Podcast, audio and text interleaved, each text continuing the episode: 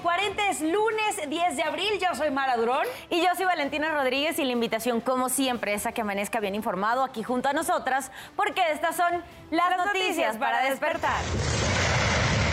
Colapsó el segundo edificio de un fraccionamiento de Tijuana que sufrió severos daños tras un deslizamiento de tierra.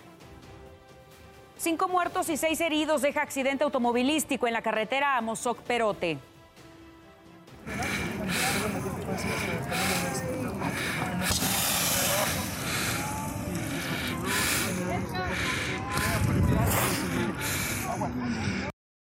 Un hombre que caminaba por las calles es alcanzado por la explosión de una vivienda en Nezahualcóyotl, Estado de México.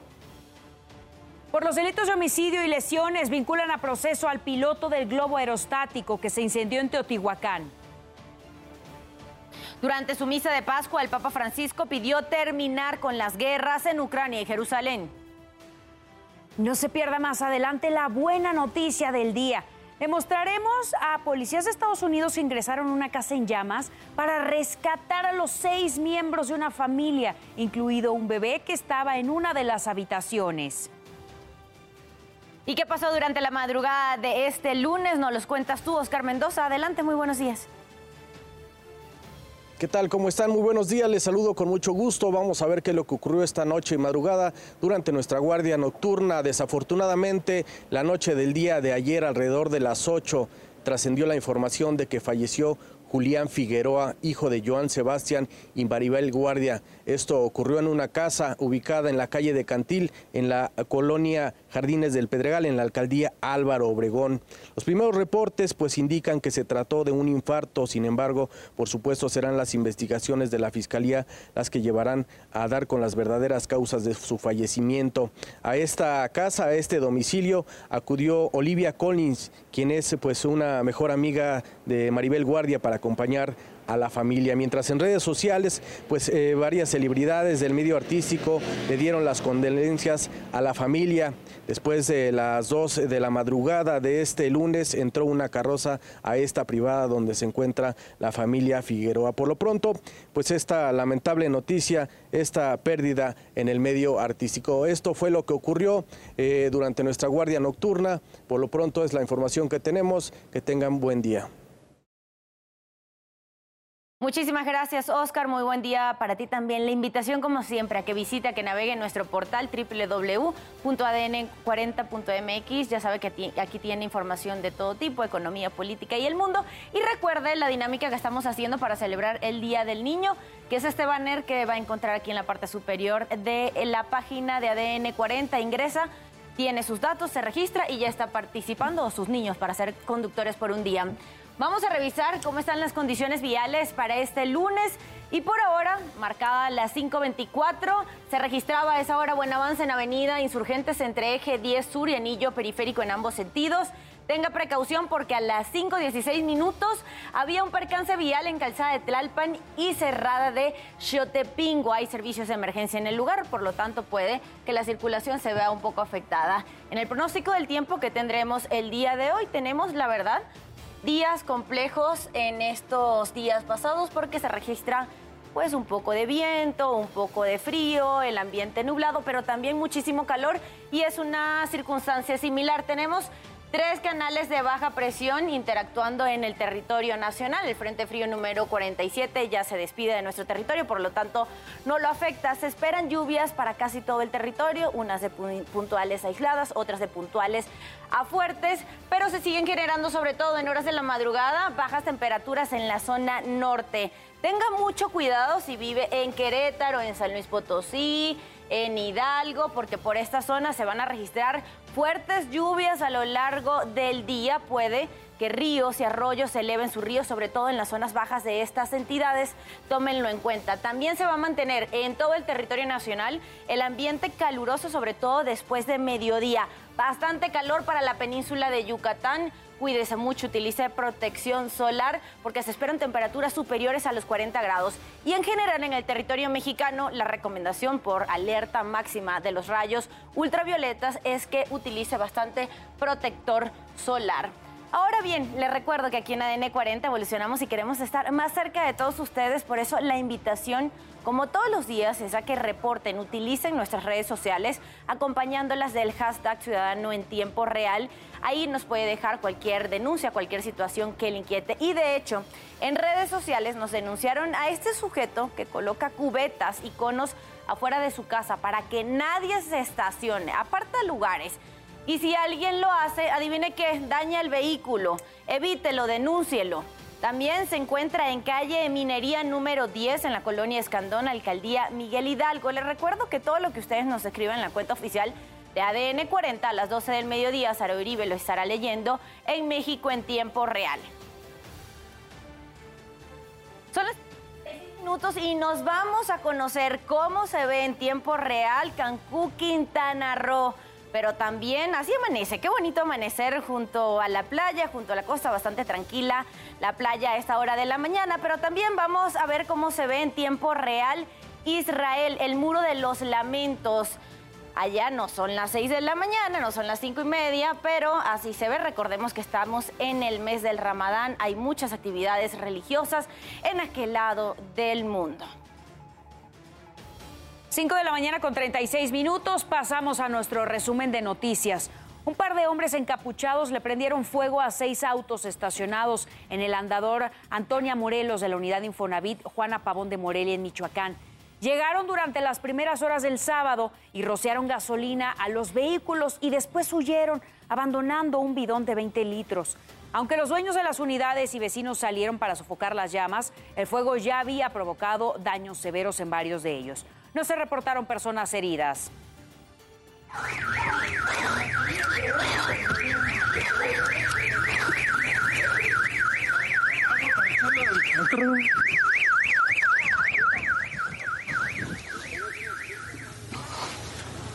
Tres ciclistas heridos dejó un accidente sobre la carretera de Bernal en Ezequiel Montes, Querétaro.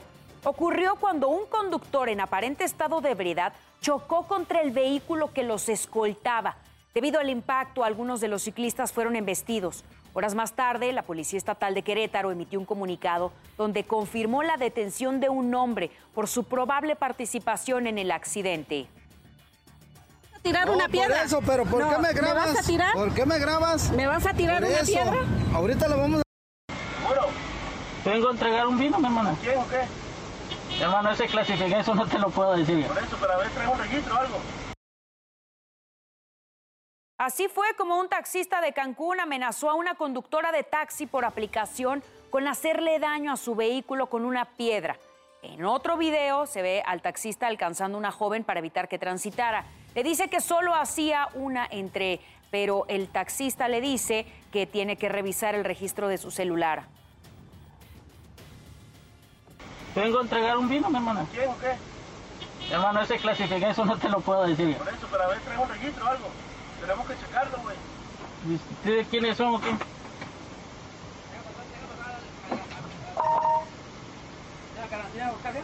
No, mi hermano, vengo a entregar un vino. ¿Alguien a entregar un vino? Ah, ok. El Dalai Lama causó controversia porque intentó besar a un niño durante un evento religioso en la India.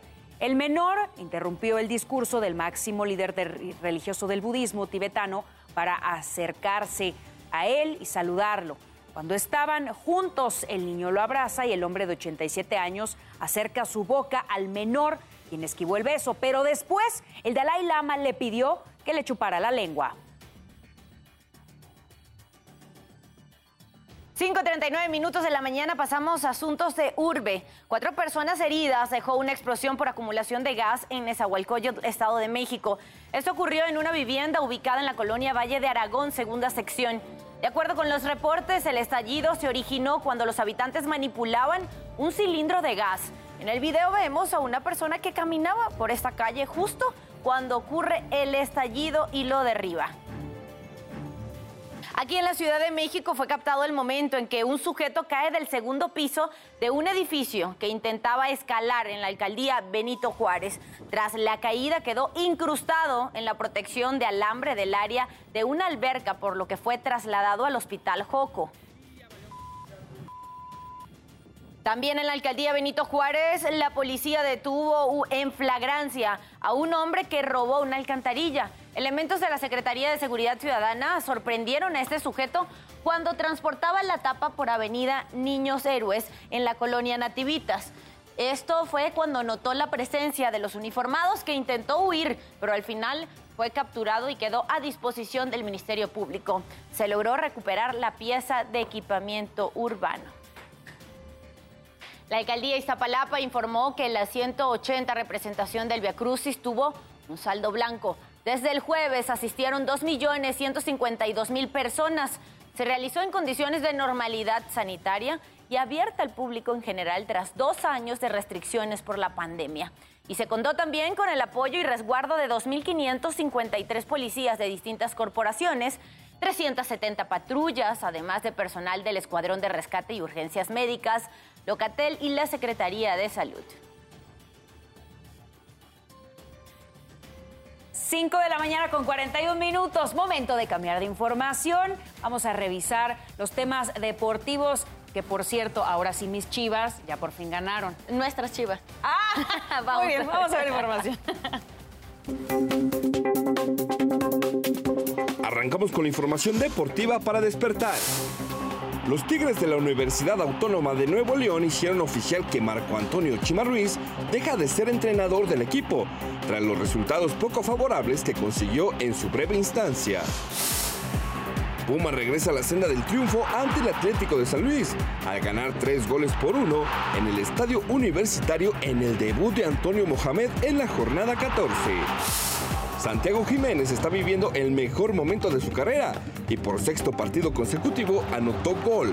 Ahora en la victoria de su equipo, cinco goles a uno ante el RKC. El jardinero cubano-mexicano Randy Arozarena pegó su segundo cuadrangular de la temporada 2023 en la victoria de los Tampa Bay Rays. 0 a 11 sobre los Oakland Athletics.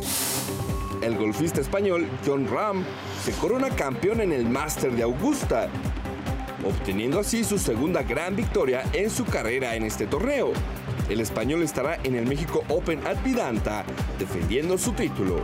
Con información deportiva de Mauricio Ramírez, ADN 40. Berlín, uno de los trazados callejeros más exigentes y emocionantes de la Fórmula E será el protagonista de los rounds 7 y 8 del hasta ahora espectacular calendario de la campaña número 9. La bandera cuadros va a ser para Mitch segundo lugar Nick Cassidy, tercero Samber. Lo intentaron hasta la última curva, pero ya no le salió nada y el equipo de Jaguar feliz. El mítico e histórico escenario en el aeropuerto de Temple Hall será testigo de una batalla más por la conquista del territorio más electrificado del deporte motor. No te lo puedes perder. La primera parte del serial está por terminar y tienes que vivirlo a través de las plataformas digitales de Azteca Deportes.